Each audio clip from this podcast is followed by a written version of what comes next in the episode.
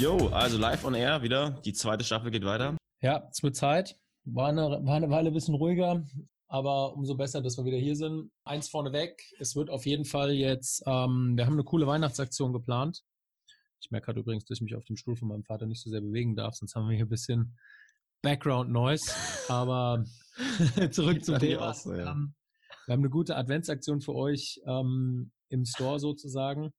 Schaut da immer mal vorbei. Das Ganze beginnt mit einem YouTube Live-Video für alle, also nicht nur für Sumason, sondern für alle, die es interessiert, wo ihr live eure Fragen stellen könnt.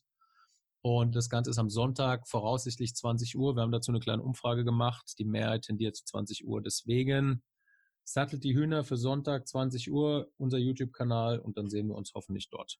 Genau, live mit Jan Wolf. Community tun. Es wird auch noch ein kleines äh, Training-Special geben. Wir haben noch ein bisschen was vorbereitet für die, die auch mal sagen, mal vielleicht vier Wochen so einen Blog, schon Blog zu legen. Aber dazu dann Sonntag mehr. YouTube äh, University, Amazing University. Da weißt du Bescheid. Ähm, wir hatten ja im letzten Podcast schon mal so ein bisschen das angeteasert, dass ja jetzt auch die deutschen Kurzbahnmeisterschaften waren. Du warst ja mit ähm, einigen Schimmern vor Ort. Ähm, um das vielleicht einfach nochmal so ein bisschen aufzurollen, ähm, kannst du ja nochmal kurz erzählen, wie war denn das eigentlich jetzt? Genau, war von 14. bis 17. November, waren die deutschen Kurzbahnmeisterschaften in Berlin. Ähm, waren für die SG Frankfurt sehr erfolgreich. Also ich spreche jetzt erstmal über meine Gruppe. Ähm, die ist ja gewachsen, also es hat eine kleine Entwicklung gegeben. Genau vor einem Jahr war ich mit einem einzigen Schimmer vor Ort, und das war der Richard. Jetzt waren wir zu sechst. Ähm, mein Ziel persönlich war, dass ich insgesamt viermal eine Top-6-Platzierung in der offenen Klasse äh, mit nach Hause nehme. Hm. Da waren wir besser. Ähm, wir hatten durch die Bank weg echt gute Ergebnisse, also richtig gute Ergebnisse. Einen Ausfall bei einer Schimmerin am Anfang mit einer Migräne, das ist dann aber auch nach zwei Tagen wieder gut gewesen. Auch sie hat dann irgendwie nochmal sechs Sekunden besser auf 400 Lagen gemacht. Und wir haben jetzt also auf 400 Meter Kraul den acht besten Schimmer in Deutschland, auf 15 Meter Kraul den sechstbesten, auf 400 Lagen den sechstbesten, auf 800 Kraul den sechstbesten. Und dann kommen dazu noch auf ähm, 400 Lagen und 400 Kraul jeweils zwei noch im B-Finale, also ziemlich flächendeckend nach vorne gekommen. Und ja, das ist mir persönlich wichtig, weil ich sag mal jetzt so, alle talentierte Schimmer kommen und gehen. Und wichtig oder woran man sich messen lassen sollte als Trainer ist so, so die Breite im, im Team. Und hm. da, ja, also ich würde fast sagen, dass es wahrscheinlich die erfolgreichsten Meisterschaften waren, die ich bisher als Trainer hatte, was jetzt so die das Gesamtergebnis angeht, weil ich kann mich wirklich an kein Rennen erinnern, außer jetzt an die ähm, an die Rennen von der Lilly zu Beginn, wo sie wirklich Migräne hatte. Also die hat kurz danach, die hat den kompletten zweiten Tag im Bett gelegen und sich viermal übergeben. Also da war nicht an irgendeine Leistung zu denken. Umso krasser ist es, dass die dann auf 400 Lagen noch auf einmal aus Nichts die Kurve gekriegt hat. Und alle anderen wirklich, also Kenny Top, ähm, Olli Top, 1509 oder 15 Kraul. Kann man machen. Wirklich, wirklich nicht schlecht für einen 17-Jährigen. Und Richard solide, richtig gut. Ähm, meine anderen Niklas, Jan auch gut geschwommen. Die haben beide trainingsmäßig, hätten sie mehr machen können, aber unterm Strich, also echt, echt richtig gut. Und das ist, wie gesagt, das, was mich freut, dass wir jetzt über 400 Kraul, 800 Kraul, 500 Kraul, 400 Lagen, so die Strecken, ähm, die ja, für die meine Gruppe steht, dass wir da flächendeckend gute, gute Schritte nach vorne gemacht haben. Und ich glaube, früher oder später, wenn wir da noch ein bisschen Zeit investieren, werden wir Leute bekommen oder Leute haben, die äh, auch mal offene Medaillen gewinnen. Also Richard ist noch dreimal Juniorenmeister geworden. Ist nice to have, sage ich jetzt mal. Ist jetzt nichts, worauf ich unbedingt gucke als Trainer, weil mich im Endeffekt die offene Klasse interessiert. Mhm. Und aber da, wie gesagt, sehr, sehr zufrieden mit dem, wie es gelaufen ist. Durch die Bank weg gute Ergebnisse und das, was ich so bei den anderen gesehen habe, bei den Sprintern bei der SG, war das, glaube ich, auch ganz in Ordnung. Also da habe ich, muss ich ehrlich sagen, bin ich immer nicht ganz so dabei, weil ich mich mehr auf meine Leute konzentriere, aber das, was ich gesehen habe, war zumindest bei den, bei den Spitzensportlern auch ganz gut. Also du hast die, äh, so wie äh, Cody Miller immer sagt, äh, die, die Longos trainierst du quasi. Kann man genau, so also ich würde so als Langstreckengruppe bezeichnen, wobei wir auch Mittelstrecken schwimmen. Also ich mhm. bin sowieso der Meinung, dass ein ein 200 Meter Kraulschimmer irgendwann in seinem Leben eine Langstreckenarbeit gemacht haben muss. Und da gibt es sehr, sehr viele Beispiele für. Also Paul Biedermann zum Beispiel, wissen die wenigsten, ist Junioren-Europameister auf 1500 Kraul gewesen, konnte zu jeder Zeit immer noch bis zum Schluss in seiner Karriere sehr gut 1500 Kraul schwimmen. Mhm. Paul Zellmann, der aktuell deutsche Meister, ich glaube auf Langbahn und Kurzbahn, kam er von den Langstrecken. Ähm, Florian Vogel kam von den Langstrecken ich sag mal, Ian Thorpe früher kam von Langstrecken. Es gibt natürlich auch andere Leute, die von der anderen Seite kommen, die sind aber rar. Also Michael Phelps zum Beispiel ist einer, der 200 Kraul geschwommen ist, der eher von der kurzen Seite kam. Lochdi, also Phelps weiß ich nicht, ne? ich habe mit dem nicht zusammen trainiert, aber Lochdi weiß ich zum Beispiel, ist in seinem ersten Jahr im College ausschließlich Langstreckengruppe geschwommen und war Southeastern Conference Champion auf 1650 Yard. Also der kann auch Langstrecke schwimmen und deswegen, also ich glaube, dass wir deshalb Strecken von 200 bis 1500 und zum Teil auch dann 10 Kilometer Freiwasser abdecken. Hm. Äh, was mich gerade mal interessiert, ist Phelps eigentlich jemals 400 Meter oder sowas geschwommen? Oder?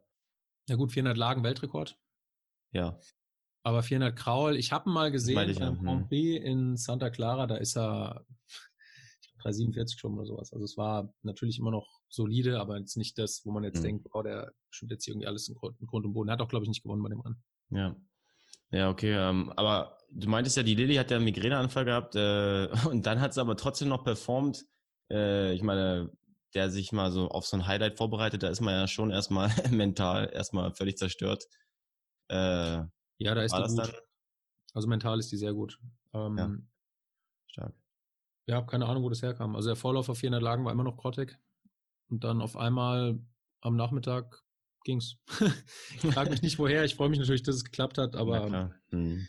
wie gesagt, also es passt schon. Es geht in die richtige Richtung und wir haben jetzt mehrere Leute, wo ich mit meinem Anspruch und meine Ansprüche sind echt hoch und meine Schimmer sagen würde, das hat echt mit Langstreckenschwimmen zu tun. Mhm.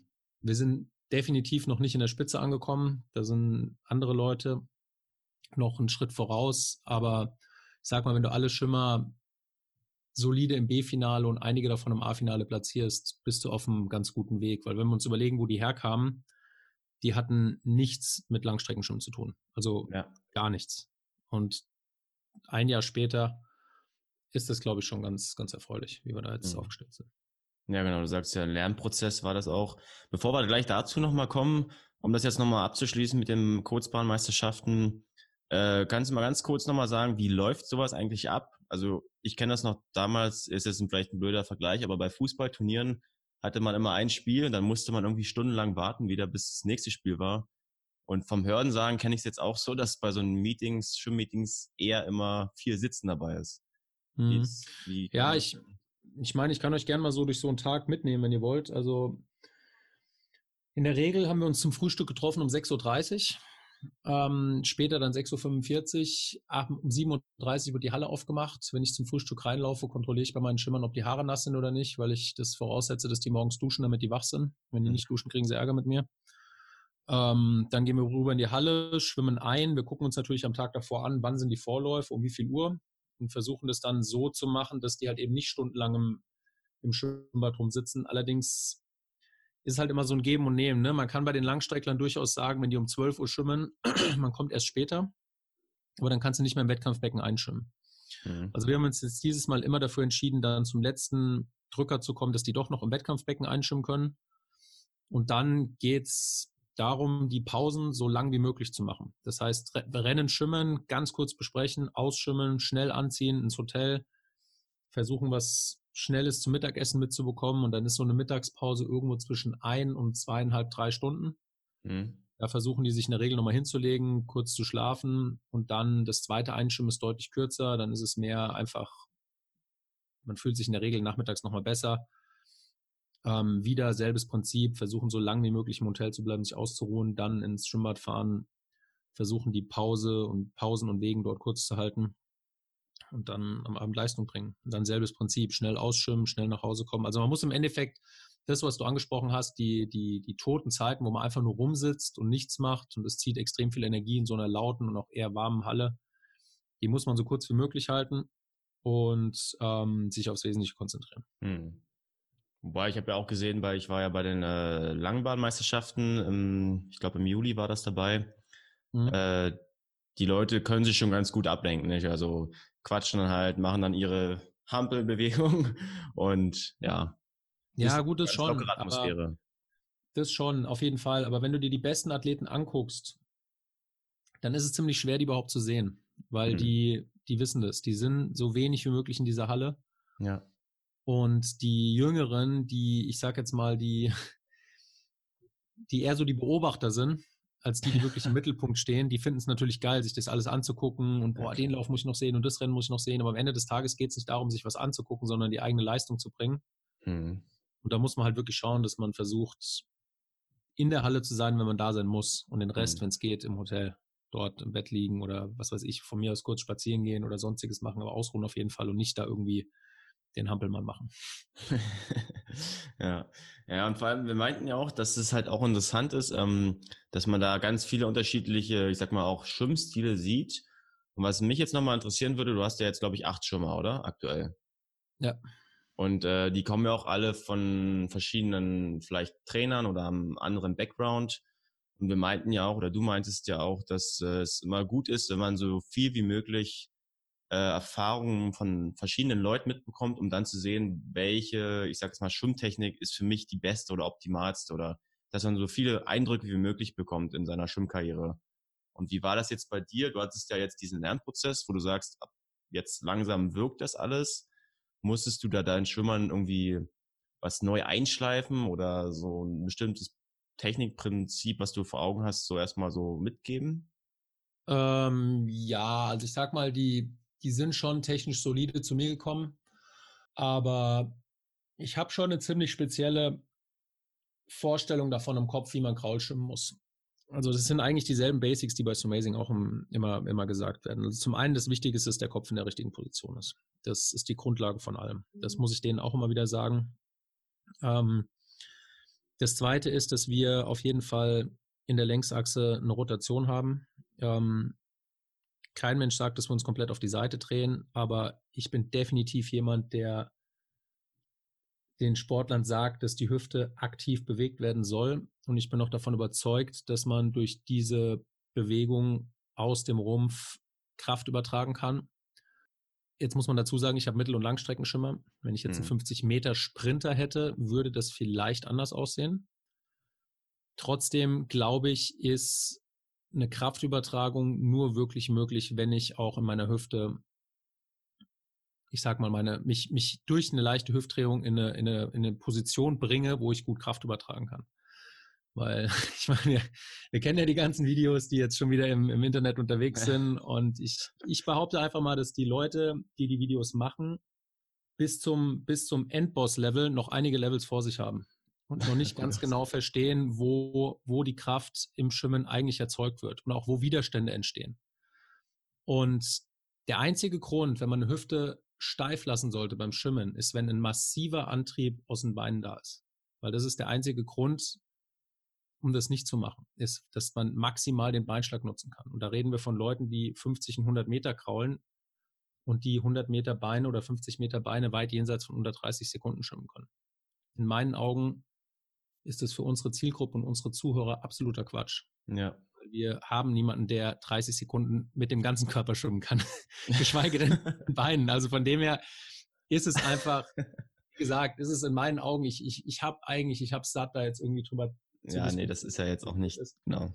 Aber ich glaube, es ist ziemlich deutlich sichtbar, wenn wir Weltklasse schon mal sehen unter Wasser auf den Mittel- bis Langstrecken, dass da auf jeden Fall eine Ganzkörperbewegung mit drin ist und das ein guter Schimmer, der versteht, wo die Kraft erzeugt wird und wie die Kraft übertragen wird, das auch nutzen kann und nutzen sollte. Mal abgesehen davon, dass es durch eine Bewegung in der Hüfte auch deutlich leichter ist, logischerweise seine Schultern zu drehen. Und die ja. Schultern müssen wir definitiv drehen, damit wir auch die Arme weiter nach vor, äh, entspannter nach vorne bringen können. Und wie gesagt, vielleicht machen wir das YouTube-Video dazu irgendwann nochmal, dass wir wirklich mal genau erklären, wie das Ganze funktioniert und warum man das macht.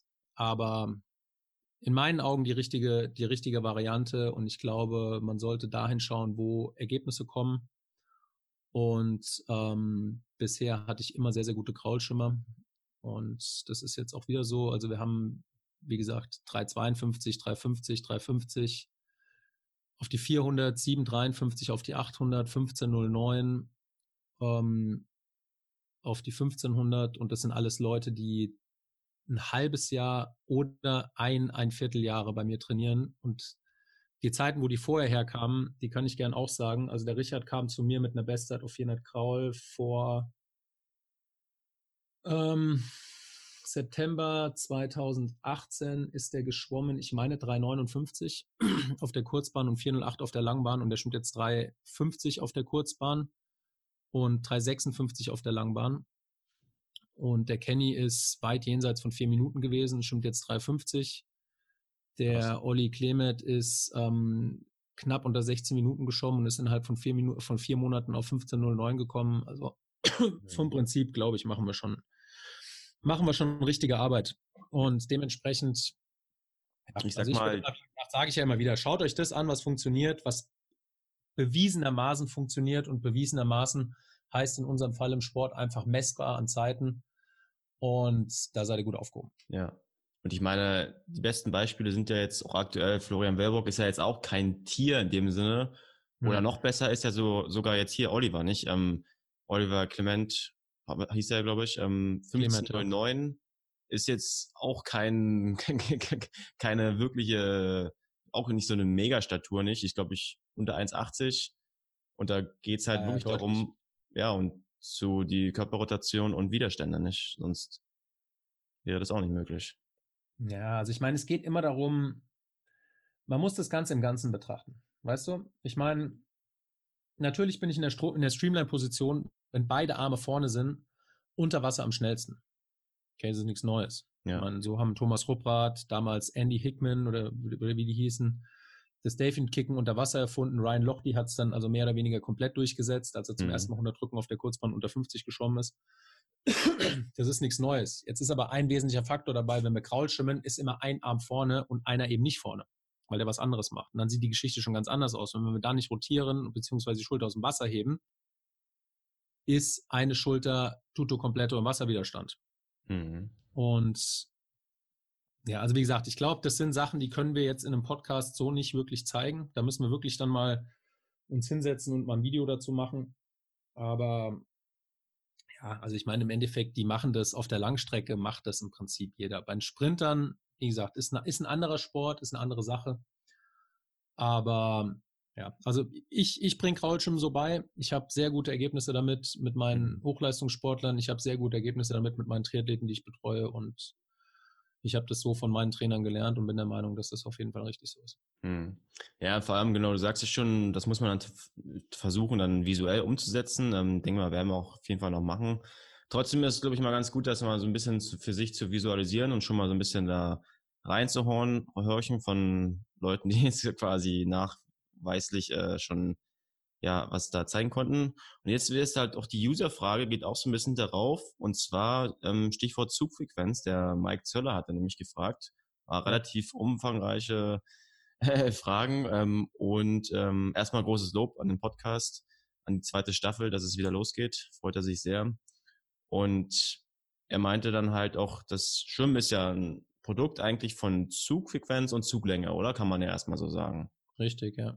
Und wenn man jetzt, und dann ist es ja auch so, und das sagst du ja auch öfters oder des Öfteren schon gesagt, dass bei den Triathleten, was ja die meisten sind, die hier zuhören wahrscheinlich, dass die Zugfrequenz tendenziell zu langsam immer ist.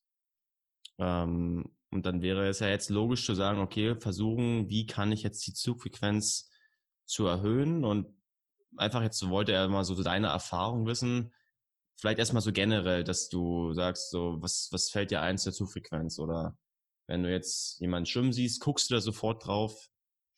Naja, ich meine, das ist ja auffallend. Ne? Also es gibt Leute, die schwimmen mit einer höheren Frequenz und es gibt Leute, die schwimmen mit einer niedrigeren Frequenz. Als Faustregel würde ich mal sagen, umso kleiner der Athlet, logischerweise, desto höher sollte die Frequenz sein, weil er allein die körperlichen Nachteile von kürzeren Armen etc. wieder ausgleichen muss, um mhm. auf die Geschwindigkeit von dem längeren Athleten zu kommen. Ganz pauschal gesagt, wenn die dieselbe Technik schwimmen. Ja. In dem Moment, wo wir einen starken Beinschlag mit in die Rechnung mit reinnehmen, verändert sich die ganze Sache. Ähm, das Zweite, was ich sagen würde, ist, dass kräftigere Athleten, also die mehr Power in den Zug bekommen können, generell eher Leute sind, die mit einer geringeren Frequenz schwimmen und Leute, die nicht so viel Kraft haben, das wiederum ausgleichen müssen durch eine höhere Frequenz. Mhm. Stichpunkt Beinschlag. Also es gibt ja ein, ein wunderbares, eine wunderbare Möglichkeit, sich das anzuschauen, nämlich mit dem Florian Bellbrock und dem Gregorio Paltrineri. Die sind ungefähr auf Augenhöhe, auch wenn der Florian in den letzten zwei Jahren die Nase bei den wichtigen Events auf jeden Fall vorne hatte, sowohl im mhm. Freiwasser als auch im Becken. Aber die sind roundabout auf einem ähnlichen Niveau. Okay? Also ja. für mich ist der Florian Favorit bei den Olympischen Spielen, hat in meinen Augen besseren Wänden, besseren Endspurt, hat einfach mehr mögliche, mehr taktische Möglichkeiten, mental sehr stabil, aber trotzdem einigen wir uns jetzt mal drauf, dass wenn wir die allerletzten Bruchteile eines Prozents weglassen, dass die ungefähr auf einem Niveau sind. Schon beide unter 14,40 auf der Langbahn. Und ähm, der eine schwimmt mit einer Frequenz, also ich habe es nicht mitgemessen, aber ich würde schätzen von auf jeden Fall Mitte 40er, das ist der Paltrinieri. Und äh, der andere was, schon deutlich was, länger. Was heißt 40? Ordnen das mal kurz ein. Also eine Zugfrequenz, bei einer, bei einer Frequenzmessung wird immer ein Zyklus gemessen. Das heißt, es sind zwei Züge. Das heißt, mal angenommen, jetzt macht einer eine 40er Frequenz, dann macht er 80 einzelne Züge pro Minute. Mhm. Macht 40 Zyklen pro Minute, mhm.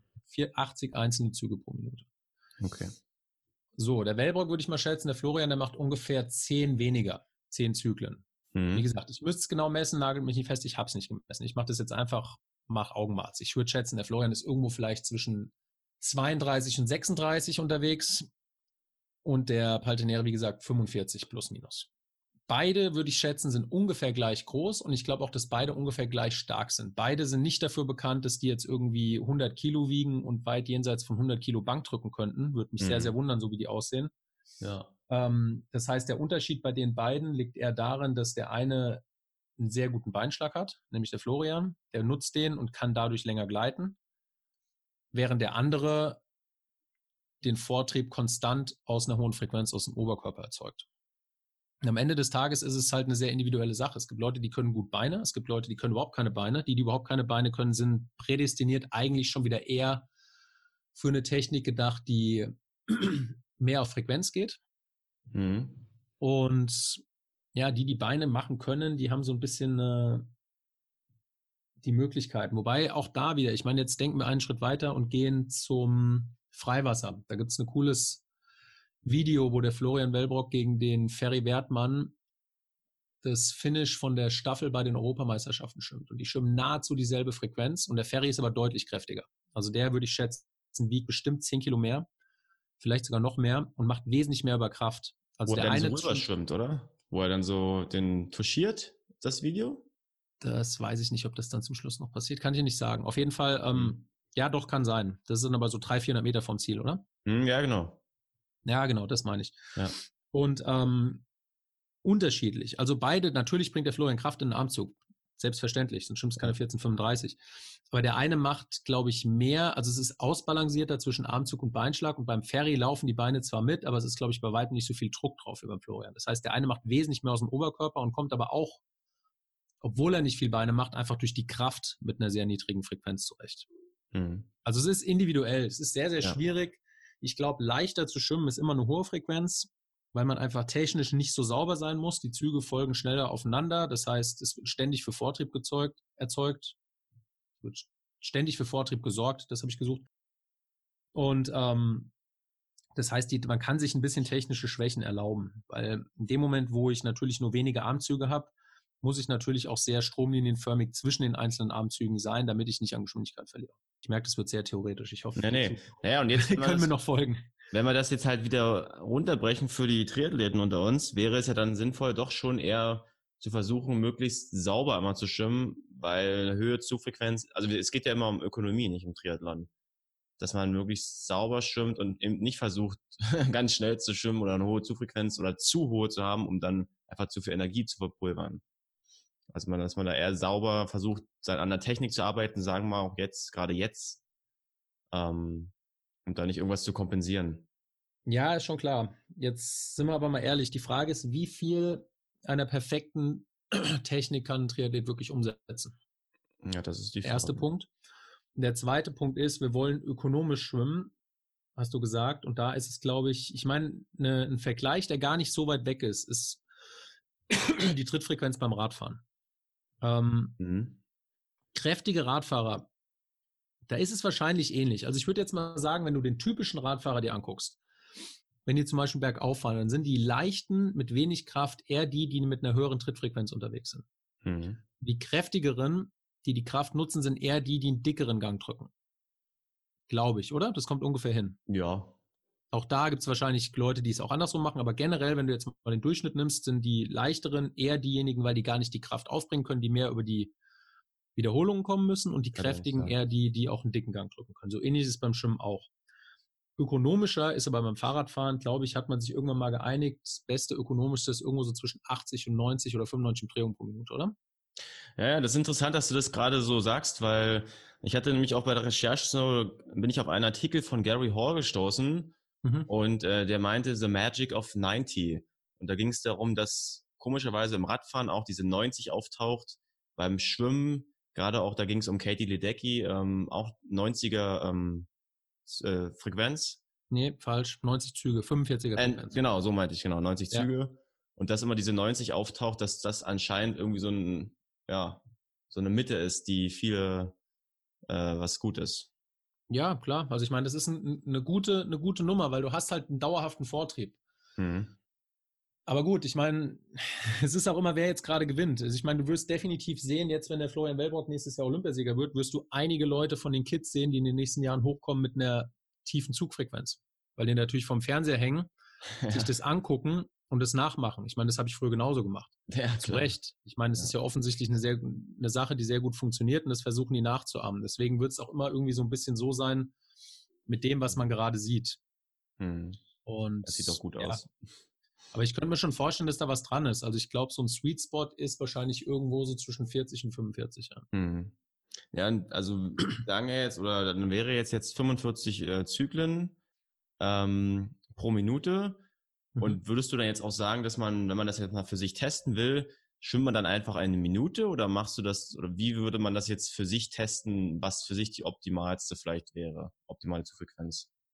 Du, das ist sehr, sehr schwer zu sagen. Also ich glaube, es ist schon mal nahezu unmöglich, wenn ich jetzt einen Athlet nehme, der zu mir ins Einzeltraining kommt und ich nehme eine Stoppuhr raus und sage, so, ab jetzt stimmst du 45er Frequenz. Das wird nicht funktionieren, weil der, die gesamte Kondition ja überhaupt noch gar nicht da ist.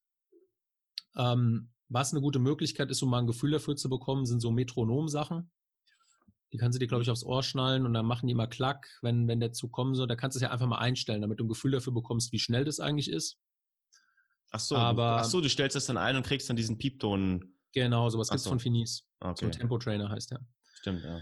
Dann kriegst du mal ein Gefühl dafür, aber vom Prinzip musst du das natürlich auch über Jahre aufbauen. Also kannst du jetzt nicht einfach anfangen und sagen, also was, was niemals passieren soll und darf, und muss, also auf keinen Fall darf eine Frequenz auf Kosten von der Zugtechnik erzeugt werden. Also ihr könnt nicht einfach sagen, okay, ich muss jetzt eine 45er Frequenz schaffen und mhm. dafür beende ich meinen Armzug an der Hüfte oder am Bauch und ziehe mhm. nicht bis zum Oberschenkel durch. Also das ja. darf nicht passieren.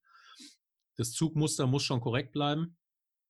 Und das heißt natürlich, dass man auch, ja, da wahrscheinlich jahrelang darauf hinarbeiten muss, dass man überhaupt die Kondition hat, die Kraft, die Ausdauer, die Technik, die, die Koordination und alles, um, um das überhaupt zu schaffen. Also man muss sich da Schritt für Schritt nach oben orientieren. Aber vom Prinzip glaube ich schon, du hast gesagt, die meisten Triathleten ziehen zu, lang, zu langsam, würde ich sagen, stimmt. Also die häufig, häufig haben Triathleten Probleme, auf eine 30er-Frequenz, das heißt auf 60 Armzüge in der Minute zu kommen. Hm. Und ja, die Antwort jetzt, wie, wie, wie erreiche ich das? Ja, Training. Also ich meine, auch da ist jetzt kein Geheimnis. Also ich habe mit dem, mit dem Florian kurz gesprochen. Ähm, er hat ja mal wieder versucht, meinen deutschen Rekord zu brechen. Ich, ich finde es schon langsam lustig, dass der immer noch bei mir ist, weil ich habe schon tausendmal gesagt, der Florian ist ein Welten besserer Schwimmer, als ich jemals war. Und aber ich meine, er macht es halt jedes Mal gleich. Der ist die Woche von deutschen Meisterschaften noch 103 Kilometer geschwommen. Ja. Hm. Und so schlecht ist mein Rekord dann auch wieder nicht. Das sind jetzt einfach irgendwie nach einer 103 Kilometer Woche glatt bügelst. Schwierig. Also da, ja, da, dafür ist 14,20 dann doch zu schnell. Also ich meine, ich glaube, es ist immer noch eine der zehn schnellsten Zeiten überhaupt auf der Welt jemals geschwommen wurde. Und der kann das. Und ich bin mir auch sicher, wenn der sich rasiert und wenn der das bei einer Meisterschaft schwimmt, sagen wir mal eine Europameisterschaft neben dem Paltrinieri, schwimmt er unter 14,10, bin ich mir auch sicher. Aber, äh, ja. Was ist der Weltrekord eigentlich? 14,08. 14,8. Krass. Aber hey, ich, was soll ich machen? Einfach überschreiben kann man auch nicht. Da muss schon irgendwie schneller schwimmen. Also irgendwann, wie gesagt, irgendwann, ich, ich gönne ihm das auch. Der, nochmal, ich habe schon tausendmal gesagt, der Rekord geht auf jeden Fall an besseren Schwimmer. Und Ja, mal gucken. Vielleicht nächstes Jahr. Auf jeden Fall habe hm. ich dann noch ein Jahr. Dann hat er schon zehn Jahre gehalten. Ja, krass. Ja. Beziehungsweise elf. Wenn er 2020. Zehnjähriges. Hm. Krass. Ja, aber also würdest, um das nochmal jetzt darauf zu kommen, nochmal zur Zugfrequenz, äh, macht es dann irgendwie Sinn, trotzdem vielleicht zur Übung einzubauen, wie, okay, ich schwimme jetzt, weiß ich nicht, von mir aus viermal 100 oder so und dann schwimme ich jetzt mal mit einer langsamen, mit einer schnelleren und dann guckt man ja, wie du immer sagst, auf die Uhr und die liebt ja nicht. Macht sowas Sinn? Oder verpulvert da man, man seine Zeit? Oder? Ich glaube, schnelles Schwimmen bringt automatisch eine schnelle Frequenz mit sich. müsst ihr einfach mal versuchen, wenn ihr wirklich auf Tempo kommen wollt und schneller werden wollt, dann müsst ihr auch schneller ziehen. Und ich habe jetzt meinen Gedanken gar nicht irgendwie zu Ende gebracht, weil ich irgendwie meinen eigenen Rekord beweihräuchert habe hier gerade irgendwie. habe ich einen Faden verloren. Ich wollte eigentlich sagen, wie man da hinkommt. Und der eigentliche Punkt von der Geschichte war eben, dass der Florian 103 Kilometer die Woche trainiert hat in der Höhe. Ja. Und es ist ein Haufen Holz. Ja. Und eine Leonie Beck macht auch Umfänge, vielleicht nicht von 100, aber ich sag mal von 80 bis 90 Kilometer die Woche. Mhm. Und die Jungs bei mir in Frankfurt, die machen 75. Und die machen 75, weil die von 40 oder 50 kommen. Und ich kann nicht einfach innerhalb von einem Jahr von 40 auf 100 gehen, sondern ich muss das langsam aufbauen. Mhm. Aber die machen auch demnächst irgendwann 80, 90 Kilometer. Und das ist der ganze Trick. Also man muss einfach die Hausaufgaben machen und die Grundlagen, die, die, die Arbeit machen, die notwendig ist, um in der Langstrecke erfolgreich zu sein, beziehungsweise Querstrich im Triathlon erfolgreich zu sein. Und da geht es dann nicht mehr um 80 Kilometer, sondern ich sage mal bei Altersklassenathleten erstmal um 10 in der Woche und dann irgendwann um 15. Und mhm. jeder, der 15 Kilometer die Woche strukturiert trainiert, der sollte auf jeden Fall mit allem, was noch dazukommt, mit Laufen, Radfahren, diverse andere Grundlagen, Grundlagen, Ausdauersachen, hin und wieder auch ein bisschen Laktatarbeit, der sollte dicke dazu in der Lage sein, auch seine Frequenz und generell seine Leistung im Schwimmen nach oben zu bekommen. Bin ich fest von mhm. überzeugt. Hm, hm. Ja, gut, jetzt zum Fazit, also für die Relevanz der Triathleten ist es halt auch, was wir auch immer sagen, äh, alles ist irgendwie Technik, nicht? Dass man halt auch wirklich in jeder, in der erweiterten Warm-up, in der Hauptserie, überall guckt, dass man da möglichst äh, ja, unter Spannung schwimmt und äh, da immer versucht, da irgendwie ähm, dran zu bleiben und nicht jetzt nur ja. sagt, okay, ich mache jetzt mal viermal 100 und übe mal ein bisschen Zugfrequenz. So. Ich, ich glaube, wichtig ist es, dass man bei den Hauptserien, wenn man wirklich schnell schon aus der Komfortzone rausgeht. Ja. Und das heißt auch, dass man das sichere Technikgefühl verlässt. Hm. Also nehmen wir mal eine Serie von gestern. Die sind gestern geschwommen 800 Arme. Ähm, gut, die Abgangszeiten sind erstmal egal. Plus 4 mal 100 Meter Gesamt. Plus 200 Meter Flossen locker drei Durchgänge. Die 4 mal 100 Meter Gesamt, gut, die sind die Jungs alle 1,10 abgeschwommen und die sollten sie von Runde zu Runde steigern. Wenn ich jetzt einen Richard nehme, der die Serie am besten gemacht hat, dann hat er angefangen, die erste Runde so mit 1,3, 1,4 und ist da noch in der Technik geschwommen, die relativ komfortabel für ihn aussieht, wo er sich sicherlich auch richtig gut fühlt. Mhm. Bei der zweiten Runde sind die geschwommen so roundabout eine Minute. Da merkt man, das ist so eine Technik, die ist so in der Mitte, die ist nichts Halbes und nichts Ganzes. Hat sich wahrscheinlich nicht ganz so gut gefühlt. Und in der letzten Runde schwimmt er halt einfach schnell. Also schwimmt ja. er schnell. Dann macht er Beine, Arme, die Frequenz geht deutlich nach oben und dann schwimmt er 56, 56, 56, 56. Hm. Kurzbahn. Okay. Ja. Und ähm, da sieht man, da muss man einfach, der denkt dann nicht mehr wirklich drüber nach, sondern der schwimmt einfach schnell. Ja. Und ich glaube, das müssen die, die Zuhörer hier auch machen. Da geht es darum, einfach mal eher die Uhr im Kopf zu haben und schnell zu schwimmen, als unbedingt jetzt jeden einzelnen Armzug ständig kontrolliert auszuführen. Das müsst ihr auch machen im Training, aber bei eurem Grundlagentempo. Hm. Also ihr sollt immer an eure Technik denken, aber wenn es darum geht, schnell zu schwimmen, solltet ihr darüber nachdenken, schnell zu schwimmen. Und dann werdet ihr merken, dass ihr automatisch mehr Züge machen werdet. Hm. Weil wo soll sonst die Geschwindigkeit herkommen? Wenn ihr versucht, einfach mehr Druck zu machen unter Wasser, wird, wird sich bei der Zeit nicht viel tun. Bei mir auch so, wenn ich früher geschwommen bin. Du musst dann die Frequenz hochnehmen, in Kauf nehmen, dass sich alles ein bisschen anders anfühlt und durchballern. Und das einfach Woche für Woche und dann wird es irgendwann besser. Ja. ja raus aus der Komfortzone. Das Feedback bekommen wir ja öfters mal von unseren Leuten. ist amazing. Ich kann es auch bestätigen. Und äh, öfters mal raus. Oder wie war das? Äh, in der Komfortzone geschehen selten Wunder. Ja, Comfort is a beautiful place, but nothing ever grows there. Ja, genau. Das ist ja auch ja. nochmal jetzt, äh, um das so ein bisschen abzurunden, ähm, hatten wir ja schon gesagt, im Dezember auch nochmal vor, dass wir da nochmal ein, zwei Sachen oder ein, zwei Mal drauf eingehen, Challenge dich, äh, Consistency is King und so eine Sachen. Vielleicht auch mal so eine Special-Einheit um Weihnachten rum ist ja auch immer sehr beliebt bei den Schwimmern und Triathleten. Da, aber da könnt ihr euch überraschen lassen. Und vor allem auch, ähm, dass die fleißigen Podcast-Hörer hier auch einen kleinen Bonus bekommen, äh, die immer dabei sind. Exklusiv natürlich. Aber das werden wir dann, dann nochmal alles im Dezember bequatschen. Und Sonntag dann. Spezialeinheit für, für den 24.12. ist Pflicht. Was ist Pflicht? Das Weihnachtsessen gut schmeckt. Also ich kann euch gleich sagen, ich bin mit meinen Schimmern um 8 Uhr im Schwimmbad. Ja. Meine Frau weiß davon noch nichts, aber er muss durch.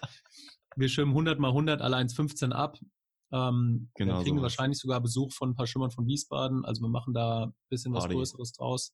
Party hard. Und da geht's zur Sache. Mhm. Ja, genau sowas. Ja, sowas, um man äh, richtig ihn rauszuhauen. Warte mal, 1,10 ab, was stimmt da dann? 1,15. ja. Dann ist das, geht das so um die dreieinhalb Stunden oder so? Pff, so lang geht es bei euch. okay. Das geht ja. relativ schnell vorbei. Rechnet es aus. 1,12 im Schnitt ist genau zwei Stunden für 10 Kilometer. Also es dauert ja. zwei Stunden, zehn Minuten oder sowas. Ja. Das ist fast wie eine normale Trainingseinheit. Richtig. Der, der, Coach muss ein bisschen öfter auf die Uhr drücken, aber ansonsten ist es eine ganz normale Trainingseinheit. Es geht relativ schnell. Ja. ja. Okay. Und letzte Sache noch, ähm, was war die, gab es doch schon mal sowas? Ich hatte einmal gesehen, bei den äh, Calvin Justice ist ja auch ein Olympiaschwimmer aus Südafrika, die hatten mal 200 mal 100 Meter. Ach du liebe Güte, krass, okay. Und da war dann irgendwie, aber immerhin gab es dann noch so einen kleinen Bonus, dass dann alle paar Zehner, also zehnmal ähm, 100 dann Tools benutzt werden durften oder irgend so eine Abwechslung mit reinbekommen. Dass es nicht nur stumpf 100 mal 100 ist. Bei uns ist stumpf 100 mal 100. Ja. Ich, nee, also bei den 2 mal 100. 2 mal, nee, 200 mal 100, so, da war es dann, dass wir ein bisschen Tools benutzen durften. Äh, aber das ist schon krass, ja. Das war auch, glaube ich, ein Weihnachtsspecial. Ja, mal schauen. Kann man mal machen. Gut, also Sonntag, 20 Uhr voraussichtlich mit Jan Livestream auf YouTube. So Amazing University. Du hast das letzte Wort. Sehr gut. Ja, ich freue mich. Also schaut auch ein bisschen vorbei. Sonst sitze ich mit dem Sören alleine da. Ist auch nicht schlimm. Dann holen wir uns den, den Slears Whisky raus, wie immer. da müssen wir irgendwann mal hinschreiben. Ich glaube, mittlerweile ein paar Flaschen sind wegen uns schon verkauft worden. Wir brauchen den auf jeden Fall als Partner. Meinst du, ja? Ey, pass mal auf, ich habe mit denen im Rahmen vom Schliersee-Triathlon schon mal kurz gesprochen. Okay. also die waren gar nicht so abgeneigt. Müssen wir vielleicht wirklich mal, müssen wir mal in die, in die, ins, in die Gespräche gehen. Dass wir immer Supply von unserem guten Likör bekommen. Und damit die Stimmung auch gut ist im, im Livestream, das ist auf jeden Fall ganz gut. Gute Stimmung ist immer wichtig. Äh, okay. Na schauen wir mal, was 2020 so alles drin ist. Naja, gut. Also auf jeden Fall, bewegt eure Hintern ins Training, liebe Leute. Trainiert hart, mindestens dreimal die Woche. Besser ist mehr. Und dann hören wir uns hoffentlich am Sonntag und ansonsten wieder hier beim Podcast. Genau. Top. Auf Wiederhören. Ciao, ciao.